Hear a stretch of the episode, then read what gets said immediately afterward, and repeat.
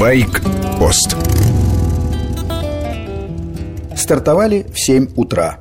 Направление Крым. Трасса М4 Дон. Пикап с мотоциклом в грузовой платформе легко тянет прицеп. В нем еще пара мотоциклов. В машине двое. Мы с Карповым, моим другом детства, иногда меняемся. Езда простая. Два ряда в каждую сторону, встречные потоки разделены отбойником, четыре или пять платных участков, разной длины, стоимость от 30 до 60 рублей. Удобно. Они обходят города. Ограничение скорости 120. Много камер, о чем откровенно предупреждают знаки и надписи. За Воронежем небольшой отрезок старой дороги.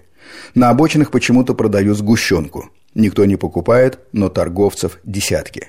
Наша задача – доставить в Крым три мотоцикла. Еще один мотоциклист прилетит самолетом. И мы втроем прокатимся по дорогам Крыма на мотиках. Вот и порт Кавказ. Дальше Керченский пролив и Крым. Подъезжали ночью. Первое, что увидели, неоновую надпись «Ожидание на паромной переправе до 20 часов». Не поверили, встали в очередь, погасили огни, решили вздремнуть. Утром осмотрелись. К порту ведет длинная коса, узкая, с двух сторон вода.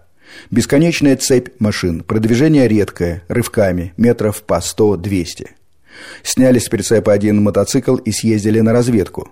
Картина маслом. Длина очереди 8,5 километров.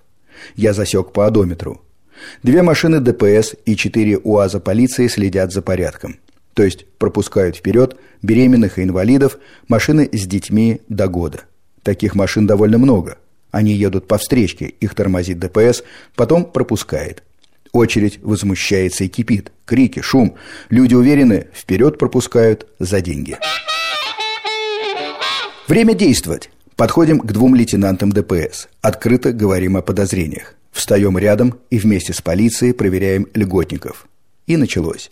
Десятки справок о беременности. То есть беременности еще незаметно, но документ есть.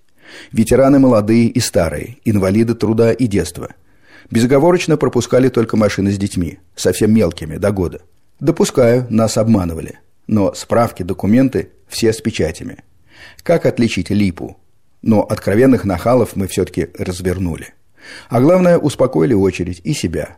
Порт Кавказ маленький, работает на пределе. Четыре парома ходят круглые сутки. Можно, наверное, и еще подогнать. Но бесполезно – им просто некуда будет пристать.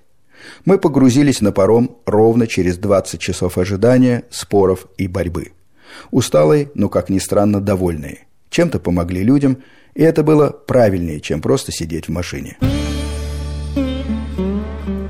С вами был Сергей Фонтон, старший. В коротких программах «Байкпост» каждый день я рассказываю о нашей поездке в Крым. До завтра.